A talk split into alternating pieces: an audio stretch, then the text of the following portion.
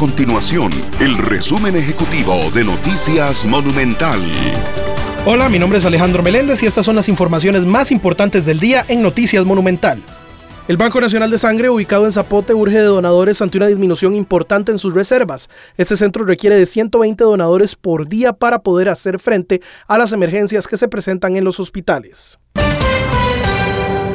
La Comisión de Ingreso y Gasto Público de la Asamblea Legislativa investigará el caso Diamante de supuesta corrupción en obra municipal y también el financiamiento de los partidos políticos. Los diputados de este foro legislativo investigarán ambos asuntos luego de que la semana pasada el plenario descartó abrir una comisión especial para investigar esos temas. Estas y otras informaciones usted las puede encontrar en nuestro sitio web www.monumental.co.cr. Nuestro compromiso es mantener a Costa Rica informada. Esto fue el resumen ejecutivo de Noticias Monumental.